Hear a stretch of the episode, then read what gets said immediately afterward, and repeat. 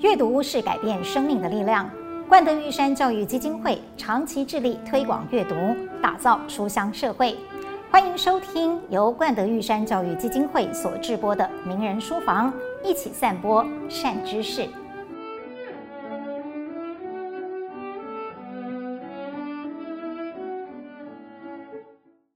也许您跟我一样，生活里面是离不开二十四小时的便利超商，什么事都可以在那里搞定。或者早上起来想要走进咖啡厅，感受一杯咖啡的香醇，还有热情又亲切的服务。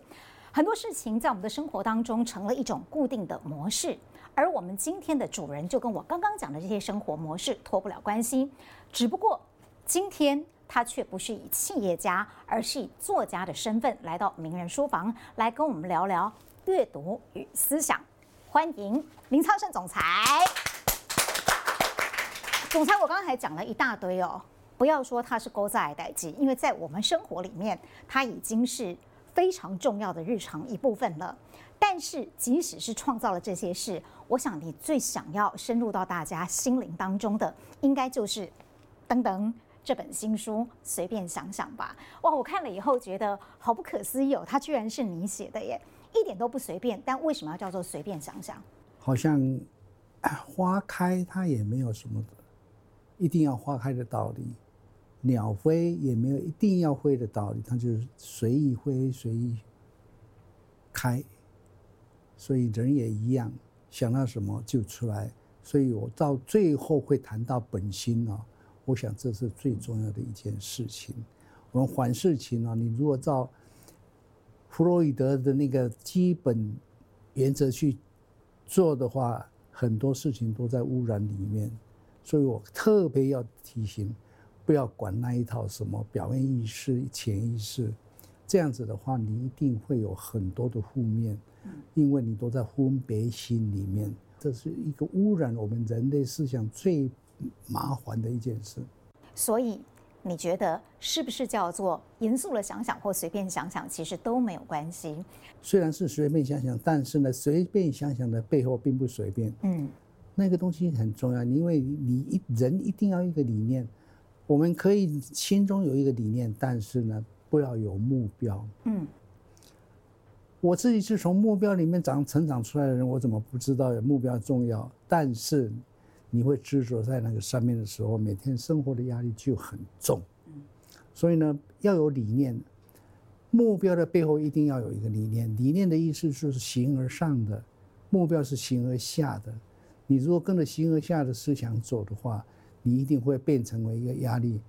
快乐是一种最高的理念，而不是目标。其实，呃，总裁随便想想，这应该我应该更正确的来证明的话，它是随便想想二点零，也就是升级版了。其实你在随便想想里面很多的概念或思维，在十几年前的第一本我们这边也有的随便想想当中有提出来了。后来在二点零，也就是新出版的这本的升级版当中，你把一些你的思维做了一些更精细的解释。里面因为有太多了，所以我想要就我自己很受用。的几个部分，请总裁跟我们名人观名人书房的观众先解释一下。总裁一开始就提到了倾覆的观念，其实就像您刚刚在讲的，目标很重要，但是心灵更重要。那倾覆的概念，这个思维逻辑，是不是也跟我们大家解释一下？可能大家都不太熟悉“倾覆”两个字。嗯，以前在孔子的时代，颜渊不是大家都很敬佩的吗？他家里很贫穷，不是家里很贫穷。每一个人都很贫穷了，所以呢，很多人都是跟妍妍一样的贫穷。但是呢，贫穷的时候，他要去找饭吃，他要去找财富，他要去找什么？忙得一塌糊涂，只有他不忙。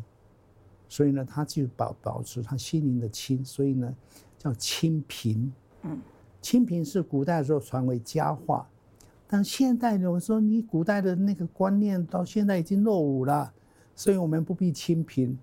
理所当然，但是你忘掉，当你有财富，当你经济发展，当你家里面已经富裕的时候，你生活不没有任何的顾虑的时候，你的心灵已经跟着它污染了。那个时候怎么办呢？要回到清，嗯，清清如水的清，清富是一个很必要的一个资产。所以呢，进一步我们就可以推展到因为忙是脑筋在忙，嗯，清是心灵在亲，是，所以我们人哈很容易混淆的是，心灵与脑筋呢就没有办法把它分清楚。所以呢，事实上我提出一个口号，就是说，脑筋要跟着时代走。你时代变得多变化，四 G、五 G、六 G 一直上去都没有关系，我就跟着时代走。但是，永远保持你心灵的安静。嗯，我叫做贴近自然。你说完全没有声音叫安静吗？不是，你还是要有一点点那个跟自然呼应的那一种，有声音就有声音，没有声音就没有声音。所以呢，我的书你要看的话，你必须体会到，偶尔要安静下来。不管你是家里面的前面有小公园、大公园，什么样子的一个山山水水都没有关系。但是呢，接近大自然，你心灵才能够有够足够的安宁。嗯，这样子的话，两个合在一起，永远不会矛盾，叫做亲互。那总裁，你退休以后有自己常常在接触大自然吗？每天吗？不止每天，每个小时。哦。啊，我跟你讲啊，没有事可做，你知道看山看水很很愉快。我大概早上起得很早，然后晚上我最喜欢下午的时候，做到夕阳西下，一直看着夕阳怎么样子淡掉。我跟你讲，那味道很好，因为你的那个心灵呢，跟着太阳，跟着月亮，这样子由明到暗，大概一个小时里面就体会到很多很多的事情，而且。很重要的时候，你在看山看水看这些东西的时候，不可以脑筋里面胡思乱想。所以我说，我退休以后不做三件事：不戴手表，不戴领带，不带行程表。嗯，不只是退休以后，我建议你们没有退休人把这三个东西都要先丢掉。不，当然了，带领但是要带了。有时候你跟人家的场合不能够。脱离太远，但是带的时候你得把它当做不带。嗯，当我那一个带的时候，把它当做不带的时候，你就随心所欲不逾矩。嗯，总裁讲话就像我在看你的书一样，好像就是字字珠玑，然后处处都是智慧。很多事情你更强调强调的是心理。你刚刚说突然有一个想法，就想到了亲父这个概念。我蛮想知道，总裁你是在一个什么样的机缘之下，突然冒出这个 idea 的？没有，我还是从清贫学来的。我不是我的 idea，那是你要敬佩，要敬佩颜渊呢。嗯，我跟你讲哈，不止颜渊呢，孔子才是很厉害的人。嗯，孔子最厉害的地方是在学而时习之，不亦说乎？是是在那个学而不思则忘。嗯，所以呢，我们读书最大的问题就是你在看书的时候。就跟着小说看，所以呢，你就会跟着那个故事走，这不对的。你要看的时候，你要看的文字背后的道理在哪里？然后一个是一个看下来的时候，看到要思考的地方，你就停下来。总裁一直在强调思考哦，看书思考这件事情。你大概是到什么时候开始觉得你看书不是跟着情节走，而是？开始去思考它，能够达到这样的境界，差不多是在人生的哪一个阶段？我在大学的时候就已经有这样子一个观念，所以我才会办杂志，而且把老爸的钱全部花掉。最后残局，哎，我真的很感动。我爸爸从来没有讲过一句话，所以呢，他要我说啊，那你现在没事做怎么办？哎，我认识一个统一的无休期，你要不要到统一去？啊，我这一句话都不讲，我就好了去了。所以呢，事实上哈，父亲的不讲话才是厉害。嗯，真的耶，真的，真的，真的。然后到那个统一以后，就开始写小卡片了。所以我们创办左岸咖啡的时候，哎呦，我跟你讲，花了太多的精神在那个文学上面了。他们给我一个 idea 很不错，叫左岸咖啡。嗯，我那个 proposal 放在我的桌子上半年。嗯，然后去了塞纳河左岸。去看他们的当年的艺术家，十九世纪末到二十世纪初，邓肯啊，这个存在主义啊，他们在那边喝咖啡，然后谈论事情，把它变成为每天喝咖啡的咖啡。嗯，所以我给他们一个条件，你一定要在当地好好的把这个气氛拍回来。嗯，后来我们不是有一个什么饮冰室文集吗？嗯，那是梁启超的饮冰室文集啊。对对，所以我把它带进来的意思就是说，你要把梁启超的那个故事啊，把它好好的写到我的一个一个包装纸上面，不可以超过一百个字。所以那个是你的行销创意？当然了。哦。所以呢，事实上哦，他们给我第一个小故事，我哈哈大笑，就马上采用了。哎，一个小孩子。然后他看他阿妈，嗯，干什么？每天都在等他的信，嗯，然后信拿到信以后，很高兴到房间里面，偷偷摸摸就把它拆开，然后看了很高兴的样子哦，他觉得阿妈很奇怪。有一天阿妈不在，他就必须要偷偷的看到底阿妈是这么老的年纪还有情书吗？结果他一看呢，是他过世的老公的信，他一张一张再把它寄出去。收回来，哎呀，多美的故事！哎，真的耶！哎呀，我现在讲的都要流掉眼泪。对，结果总裁我们没有笑，觉得快要流泪，好感动哦。我跟你讲，真的，你要快乐的话，自己创造。嗯嗯。故事是自己来的，而不是听人家讲的。嗯嗯。所以我们登了很多这种故事，说畅销的一套书，这不是 idea 吗？是啊。所以呢，你要知道什么叫 idea，就是。人家没有想到的。嗯，刚刚总裁讲到很多我觉得很有趣的信，就像你刚刚讲，不管左岸咖啡啊、饮冰式茶集，它真的就是在我们生活当中。可是其实你在提出那些点子的时候，把这么文青的想法、这么感动人的故事。放置到产品当中，在当时你们我们以为啦，外部人看以为说，哎，好像相对保守的一个企业文化当中，那个时候大家的反应是如何？你现在回头你自己怎么评价？当然是反应是很好，要不然怎么会畅销？哎，所以呢，事实上哈，不止这样子，我们因为我进到统一里面真的很庆幸，因为全世界没有一个像统一的公司，嗯，从最上游。制造面粉、饲料，然后到最下游，我们制造消费者产品，然后再到市面上，Seven Eleven、Starbucks、康士美，一个一个都是这样子被统一创造出来。总裁讲故事很精彩，但是其实他写的故事很也很精彩，而且里面我觉得最重要的一部分是你从一开始的时候，你三本书都有提到的，就是关于思想的这个部分。本心的这个部分，特别是人跟企业一样，你在企业里面，你其实强调的也是身心灵。身你说是报表数字，心是企业文化，灵就是你的动机跟能量。我不晓得总裁，你现在再回头看哦，以灵的这个部分。你认为统一的领导阶层做对了什么事情，或者说你们塑造了什么样的文化，可以让他在成长茁壮的同时，也没有失去他原来的那个本心？因为当初开始的时候，我需要对 marketing 有一个交代，是，所以我更我问一下我们高老板说，你认为你创办这个事业最重要的一个观念是什么？嗯、他说我从小的时候没有读书。然后我国小毕业就开始这岗，嗯，到现在我没有什么那个很高深的理论要讲，但是我觉得很重要就是人要诚实，嗯，所以呢，我就把它变成了四个字：成熟苦干，嗯，所以呢，事实上，成熟苦干替统一立下了很大的基础，嗯。因为那个时代哈，你要知道，我们是拿美斯南那那亚低头的，嗯，苦干很重的是。后来社会进步了，你从从来也不知道什么叫苦干，因为你要好好上班就好了，干嘛苦干？嗯，所以我再加上创新求进，嗯，所以慢慢就是把这八个字，他们现在还在用。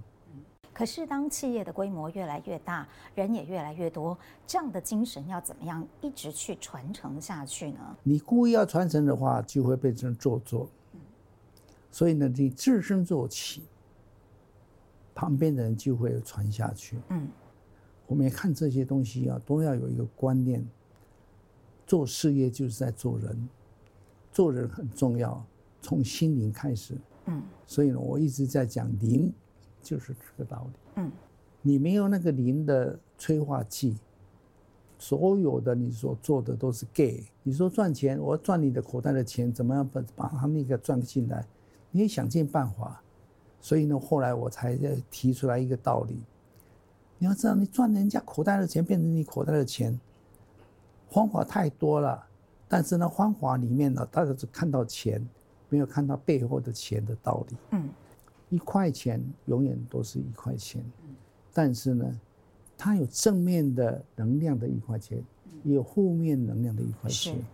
所以呢，当我们把我们所赚出来的钱是来自于空气的污染、嗯，环境的污染，你所赚进来的都是负面的。所以呢，正面的钱跟负面的钱。它会抵消这个观念，永远要记得。里面你除了讲一块钱的价值让我印象深刻之外，您也提到说，其实我们不要小看自己的能量，人是宇宙的中心，我们自己的微能量，其实它可能会造成的是大效果。你在你的书里面有谈过了一些例子，甚至还举出了现在我所做的事情会在不知不觉之间，就像一百只猴子的故事一样，它会传到一个很远的地方。我很想知道，总裁你自己是怎么运用你的微能量的？事实上，想到什么就做什么，那个时候的动机是对的话，它永远是正面的能量。嗯，那个动机是不对的话，它永远是负面的能量，只有这么简单而已。所以呢，事实上你要帮助一个朋友，就尽心的帮助。你呢，什么时候你还给我钱？什么时候你还给我情？你放这个东西在你心里面的话，你就永远成不了功。嗯，很奇怪，真的是这样子。从古代，我很喜欢苏东坡。苏东坡这个人呢，真的很阿 Q。嗯，他碰到什么时候被人家贬到哪里的时候，他都快快乐乐的。我在寻找的不是他快快乐乐，或者是要很悲伤，我寻找是他背后有什么样子的一个称呼，让他可以接受外面的这样冲击，马上变成一个心灵上的安慰。嗯。后来我就想到诗，我们可以不会写诗，但是我们不能够没有诗的心情。嗯。那个心情很重要，所以呢，当你被挨骂的时候，当你失败的时候，你就要笑一笑。以诗的心情来取代当前的情况。嗯，苏东坡就这样子。我觉得他的厉害的地方，他之所以能够看破世界，不管你是从文章里面的潇洒，或者是对太太的一些回忆，嗯，你都可以看得出来，他真情用心。嗯，你大概是什么时候开始觉得你的诗情跟以前不一样，或者更高了呢？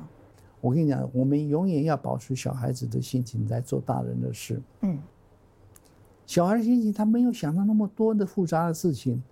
我要就是我要，我不要就是我不要。你要他吃饭，他说推倒倒，一直跑一直跑。你要追，你越追越追，他越高兴，越跑越远。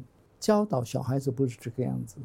教导小孩子，你就说好，今天开始我们敲钟来吃饭，你来吃饭，然后呢，你不来吃饭，我就收了。嗯，啊，下一次他不敢。其实总裁哦，从你的谈话、你的书当中，大家都知道你真的是一个不折不扣的文青。我看林怀民老师帮你写的前一本书的序哦，我真的觉得这句话讲得很棒。他说你是文学界一则美丽的传说，他还说你的文笔是清如流水，不可增减一字。你什么时候开始对文学产生这么浓厚的兴趣的？可能高中的时候吧。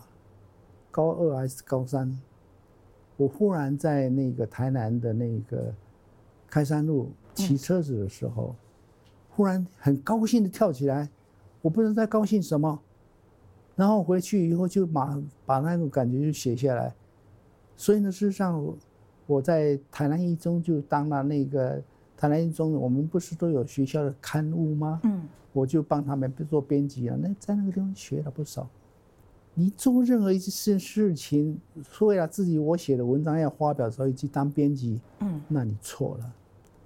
你要帮助别人的时候，去编辑，你的文章就慢慢慢会跟着上。嗯，所以呢，我后来的体会是说，办草原杂志，我们那些人呢，真的是台湾第一流的，都是被我从那个国华广告拉出来的第一流人才，黄志明之类的。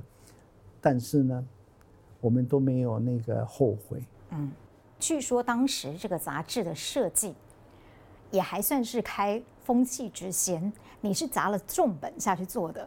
没有啦，那个时候我们根本没有什么成本不成本的问题。有啦，爸爸给的成本。所以呢，一直花钱，一直花钱。但是呢，我们真的是把它艺术化。我们源于传统，傲视现代是八个字啊。嗯。哎呀，我倒忘记了。以前有一个内内政部长要当内政部长，姓廖。廖丰德。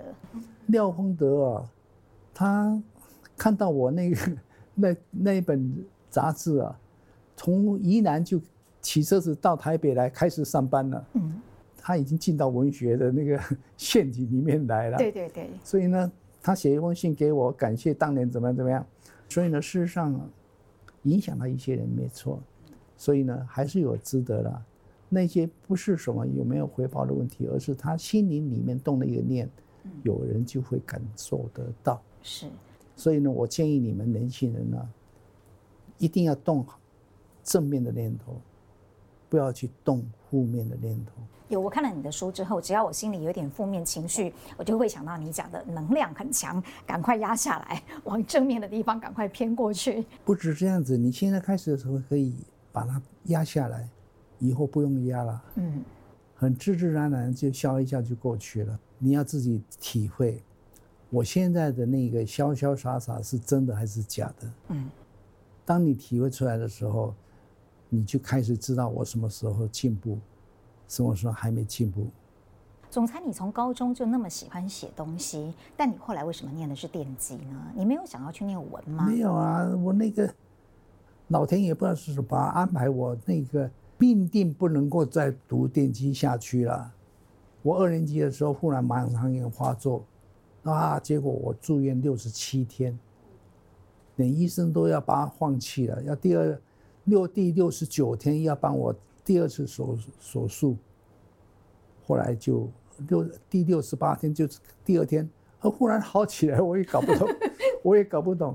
那回到那个电机系来读书的时候，哇，糟糕！我的朋友都跟我很好，他帮我补习电工课，我的补习居然还可以五十九分，算是毕业了。五十九分不是六十分，所以呢，我就知道我没有学好电工啊。嗯嗯。我后面再继续下去，不会，我很深造诣。后来我才知道，哇，原来老天爷就是要我做什么事呢？因为所有的脑筋很聪明的台大的学生都到美国去了，只有我们很实实在在的成成大的学生留下来。所以你看，台湾的经济都是成大的学生开发的。哎，其实说的也对耶。我跟你讲，真的是这样子啊！想不到我们在成大的学生哦，反而是有机会成了大老板。小老板呢、啊，我只是伙计而已啊。嗯，我帮助把统一做大而已啊。但是那个帮助两个字很辛苦。嗯，讲到了帮助我，我倒是蛮想听你提一提，这也是我们个人觉得很好奇的部分，就是你当初引进那个 Starbucks 的时候，其实你那时候在你的书里面，我看到除了咖啡本身它带给你一种很特别的感受之外，也包括了你要把。他服务跟热情的文化引进台湾，我觉得在当时台湾那个时空环境，咖啡要引进来不难，文化要引进来很难，要移植很难，很难。嗯，你是因为我是那个五十年前去日本，公司派我出去，嗯，在那边学了半年，嗯，半年当然有上班下班了。我学了两个事回来，第一个是我要经过那个西那川，然后再到那个宿舍，嗯。我都会在那个中间呢下来吃饭。下来吃饭的时候都在看电视，我看了两个东西哦，就以后对我影响很大。一个是打棒球，嗯，日本那时候王贞治啊，打棒球真的是天天天底下大家没一个人没不看的。啊，你好幸福啊！那个时候刚好哦，刚好我每天每天在那边，我就是等等着吃饭，不是等着吃饭，是等着看王贞治，然后再吃饭。第二个是，我完全不懂日文，嗯，但是呢，我很好奇，他日本的コーヒーカン，就是咖啡馆，开始流行，这边一家，那边一家。我说很奇怪，日本怎么商店只有那个咖啡馆呢？盖得很漂亮，而且里面的桌椅的什么东西设备 decoration 都很很引人入胜，所以我就进去喝一杯咖啡， 什么咖啡都没有关系了，但是呢。我就知道咖啡是好东西，所以我研究了很多咖啡的历史。嗯，那个 Schultz 这个老板呢、啊，他厉害的地方，他本来也是那个 Starbucks 的里面的一个工，呃，一个不能讲工人了，啊，是一个职员而已。但是呢，他到意大利去学那个咖啡的时候，他发现咖啡的将来不是在咖啡，咖啡的将来是在咖啡饮料。所以你要知道，Starbucks 啊，它不是咖啡而已，它是那个饮料。嗯，我建议各位啊，你们将来自己创办公司啊，永远要记得要有故事。嗯，你说我是 XYG 公司啊，你永远做不成功了。我跟你讲，嗯，因为人家都不知道什么叫 XYG，统一至少要统一天下嘛。但是 XYG 人家不懂，越随和的越好。所以呢，事实上哈。那个感情都是靠故事来连接，所以我们必须要有故事，才能够把那个东西啊传播出去。所以我也在写一篇文章，我一定是从一个故事开始，而且不止这样子，因为他 Starbucks 有一个中国人是他们的经理，后来离开了，他很跟我很谈得来，所以呢，我们两个人都是在抢，互互相抢，说你能什么好，我的什么好。我就跟他讲说，你们 Starbucks 为什么取名字在北京叫做心源？哦，因为 box 是一块钱一块钱叫叫 box 嘛，他们就是要直接这样翻译。你没有一些不一样的东西啊，你怎么能够要我在台北也跟你一样呢？嗯，所以我想了一个礼拜才把一个字意义一个字音译。哎，星巴克不不是也很有现代感吗？嗯，所以呢。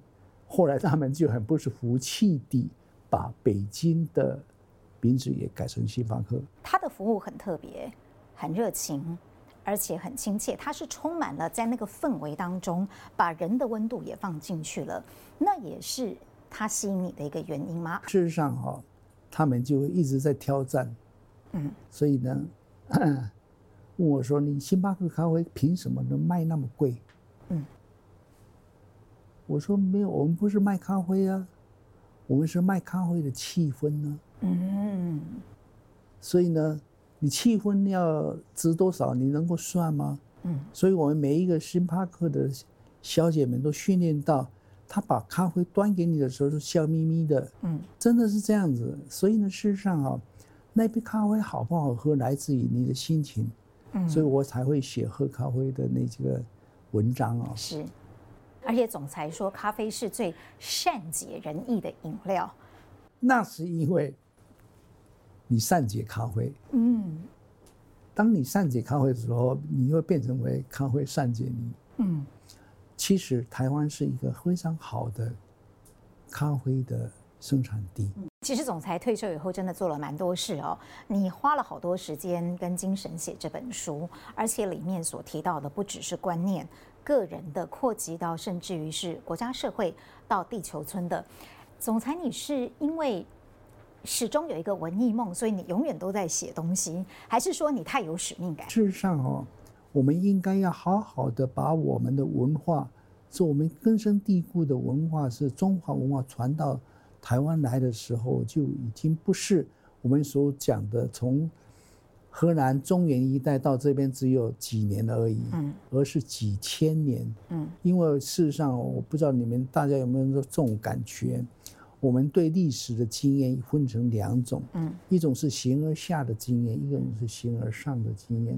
形而下的经验就是说我从北京到台湾，我只要飞三个小时就够了，所以呢，你就知道脑筋里面就是这三个小时、四个小时的过程。但是不是你？如果是当年慢慢走路逃难逃出来，一个地方休息一下，住几天，就好像客家人一样，你跑到台湾都已经是一千多年了。一千多年的意思是我们所经历的苦难、所经历的高兴、所经历的辉煌，都在这一千多年里面，这变成我们脑筋细胞里面的形而上的记忆了。所以台湾你不要小看，我们跑到台湾来的人都。我们充满了这种记忆，嗯，所以呢，我到那个福建去的时候，跟他们呢聊起这些事情的时候，他们泉州的反应跟漳州又不一样，因为泉州先接受移民，嗯，所以它文化的底层比较厚，嗯，漳州是后来才接受中原的文化，所以呢，它是经济方面比较重。嗯，所以经济跟文化的一个差别，所以常常会互相捣乱。嗯，到台湾的时候又争地盘，所以呢，事实上现在都已经融合在一起了，好了。但是你看看台湾的历史，他们争地盘的时候，把那个泉州人都赶到山上去。嗯，你要知道，阳明山上有很多的都是啊，所以这些遗迹都还在。你看的时候，你不知道尸骨之幽情是怎么一回事。但是，我们读历史人不能够不知道。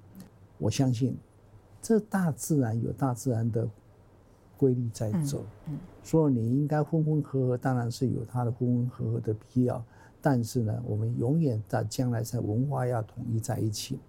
尤其是我看到今生今世胡兰成讲的这本书，对，这本书哦，他学问真的是很渊博。我们人类啊，从大洪水开始以后，都是新石器时代的影响。所以中国人从苏美人，然后到现在的那个我们的伏羲的那他们这一代的人，那个时代的人呢，他们都是母性社会。所以呢，母性社会非常重要。为什么呢？因为事实上，母性呢，它能够包容一切。他在那个洪荒的时代的时候，他那个小孩子他一定要照顾好。先生出去打猎回来以后，他要有多少那个牛马，什么东西带回来，他一定是母亲在那边 take care。对，男人只是在外面打而已，打完回来以后是母亲的事情。所以母亲的事情，他数学也开始出来了，他那个所所有的学问都是从那个时候慢慢这样子起来的，尤其是在中东方。跟西方不一样的地方是在于，我们都是因为这样子的联系，就跟天，嗯，结结了一个不解之缘，嗯，所以呢，跟天也很有关系的是，因为我们在洪荒时代的时候就这样子生活过来的，所以呢，事实上伏羲啊，他就把它变成为阴阳两个分不一样的东西，就产生了易经了。我们学所有的学问都在这里面，为什么呢？因为它来自于天，嗯，所以呢，是中华文化为什么跟西方文化不一样？我们来自于天的文化，跟大自然没有脱离。所以呢，事实上我们东方的文化跟大自然是结合在一起。所以呢，我们敬拜祖先，嗯嗯，本来两边是相安无事，你在东方，我在西方，两边发展自己的。但现在地球村的时代的时候就麻烦了。奥巴马的时代，他们不是讲过吗？太平洋那么大，容得下两个中国，那奥巴马一定是笑一笑，没错，没错，没错。但心里面一定想，不是，不是，不是，因为他，因为他一定知道说，他必须要有一个假想敌呀。嗯，西方的社会就变成一定要有一个假想敌，所以呢，你看那个唐，唐吉可德。唐吉诃德为什么一定要连那个风车都要把它打下来？嗯，他没有假想敌的时候，他就不能活下去了。所以呢，你不要看唐吉诃德是笑话，他在讽刺西方的文化就产生那样子一个结果。东方文化，我们都是在王道的思想；西方文化都是在霸道的思想。所以到底是王道对还是霸道对？那么各位好好去均衡。总裁刚花了一些时间讲到东方的哲思，还有天道。我对你自己讲的一句话，我印象很深刻。你说你对于孔子、老庄跟易经的钻研，已经到了无法自拔的地步。我从你讲话是听得出来的。但是刚才总裁讲了很多，如果我要更简单的说，他是哪一部分的思想？你觉得对你这么充满魅力？其实我在提的是“本心”两个字。嗯，“本心”两个字是《坛经》里面的文字，所以大家不懂得什么叫“本心”。本心应该就是人心灵里面最深处那一种开始有一个思想出现的是那个源头。从量子论里面来讲的话，应该就是奇点，奇怪的奇。嗯，那个奇点啊，它很有趣，它只是一个点，没有大小。但是呢，它能量无限大，事实上，我们为什么睡一觉就可以精力充沛？因为我们在充电呢。所以呢，大家都不知道它它的作用，其实都是本心。但是呢，我们所用的脑筋里面的世界都是用表面意识。嗯。听到什么就回应什么，看到什么就回应什么。你一定要从本心开始的时候，就有一种思想，永远不会错。您开始思考跟研究这些，跟南怀瑾老师有关吗？你经常在你的文章里面会提到他对你的影响。今天也有一本诶、哎、南老师的书在这边，总裁可以跟我们聊一下，就是在引你入门的这个部分，他对你最大的启发是在哪个部分？没有。因为我是南部嘛，我没有办法每天亲近呢，对，所以呢，我只是一个礼拜偷偷摸摸的礼拜四晚上的去上他的课而已。但是他这个人很风趣，你不要小看他，他随手拈来都是那个古诗新词，所以呢，事实上，他你到他那边去了，你就知道，他到那个香港去，我也跟着他香港去，他到上海的时候，在那个地方我也去了。他永远都是晚上，白天也是一样，吃吃饭的时候，桌子上都是永远是满客，一一周还不够，还要两周，而且都是三教九流。嗯，也有他们跟我讲，哎，那个人是什么上海的大帮的什么帮主，哦，或什么之类的，还一大堆啊。看起来我们都不觉得害怕，因为他跟他们每一个人都谈笑风生啊。所以呢，事实上啊，你要知道，一个高的人。他会接受所有不同的人，嗯，他不会认为他是怎么样就怎么样子。他也跟蒋先生一段时间，你知道吗？他在黄埔军校当教务长，嗯，那时候二十八岁，当教务长那不得了哎。所以呢，后来他就跟蒋先生那个辞职，他说要去修行，他就知道啊，放他走。他到那个峨眉山，峨眉山以后啊，他一上峨眉山就呆住了。这个地方我明明来过啊，但是我明明从来没有来过啊。他他就知道，我前面往前面走，再往右边走，再往左边走，有个小巷子，里面有个小庙，就是他上辈子在那边修行的地方。所以呢，事实上他在那个峨眉山呢，他真的进入很深的境界。总裁，你懂这么多哦，想的这么深，你一天花多少个时间看书？一个钟头、两个钟头吧。那其他时间都是在看山看水。那你以前比较全盛时期的时候，你大概花多少的时间看书？因为你阅读量好大哎、欸。没有，我跟你讲啊，我喜欢买包包，就是我里面要装东西啊。装书吗？当当然了，我到什么地方都一定是装了好多书。然后呢，上飞机以前你要知道，你要完整的两个钟头看书啊，不可能的。嗯。在企业界，在社会不可能的，你要会利用。零星的时间，嗯，懒懒散散呢。有一次，我一个朋友，他是《中华日报》的记者，他说：“哎、欸，林先生，我可以不可以了解一下你每天一上会就是在看书？你在看什么？我看我的世界去了。所以你要知道，你看书看多少时间不重要，嗯，你能够利用你的时间才重要。”所以，即便是你在企业界那么忙的时候，你都还是在保持持续阅读的习惯。没有，难道是变成生活习惯而已了？我建议你了，固定一个礼拜有多少时间呢？到书店去逛。你现在会逛书店吗？我逛啊，我常常逛啊。我到诚品、到金石堂也常常去啊。嗯。所以呢，事实上啊，他们那个书店在那边，大家都不看书的，然后只好关掉啊。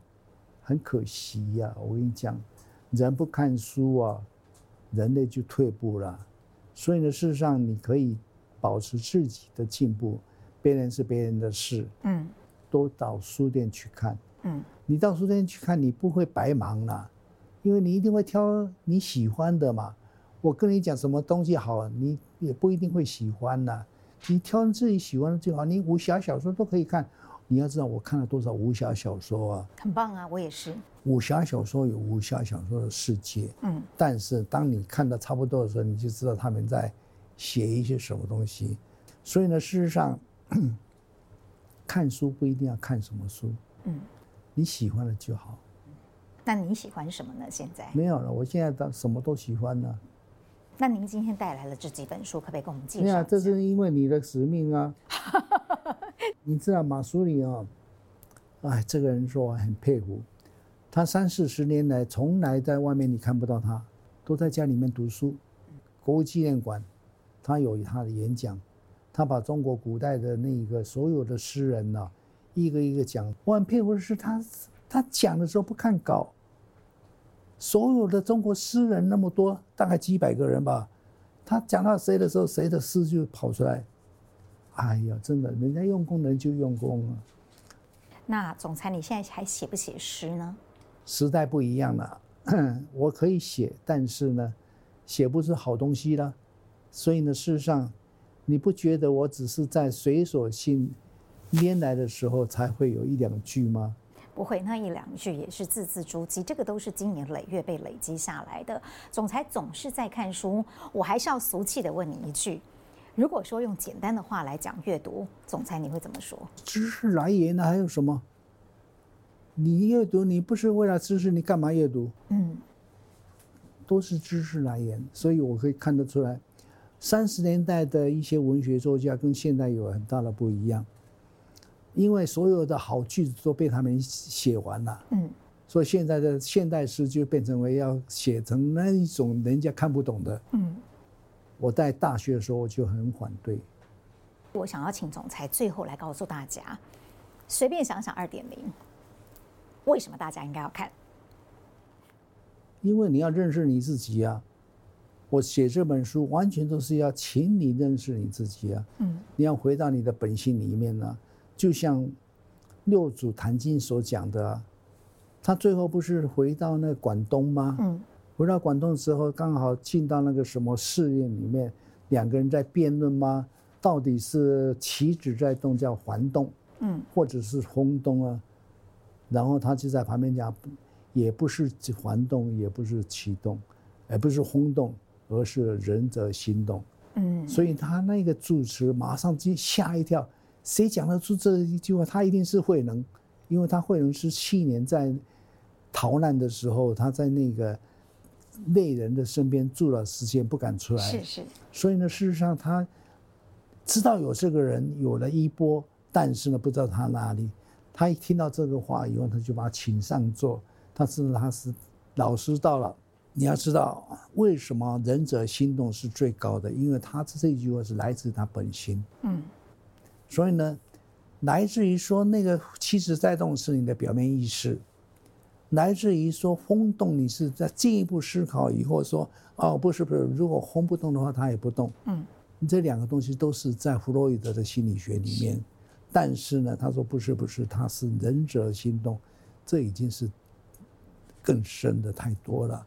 所以呢，事实上我们必须要回到本心里面，就是这个意思。所以呢，事实上你不要胡思乱想。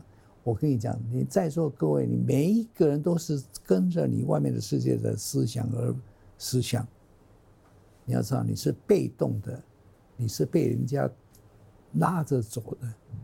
你永远要回到你自己，这个就叫本心。嗯，所以呢，找回我们的本心，或者是找到我们的本心，先来看一看林总裁写的。随便想想二点零，你要是找到就不用看了啊！一定要看，看了之后搞不好会有新的发现。谢谢总裁，没有啦，谢谢谢谢谢谢谢谢谢谢。